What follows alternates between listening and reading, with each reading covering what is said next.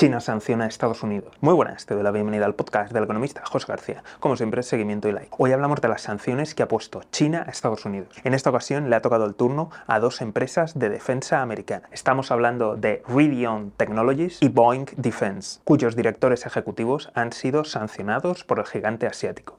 Hasta el momento no se han confirmado cuáles serán esas sanciones, pero podemos suponer que van a consistir en congelación de activos y dificultades para desplazarse por territorio chino. Y todo esto ha sido motivado por el último paquete de ayuda militar realizado por Estados Unidos, que consistía en más de mil millones de dólares de armamento a Taiwán. Ahora, turno para ti. ¿Qué te parecen estas sanciones? ¿Qué opinas de la venta de armas de Estados Unidos? Ya sabes que tienes los comentarios a tu disposición. Desde aquí, como siempre, estaremos muy atentos. Y si no te lo quieres perder, seguimiento y like.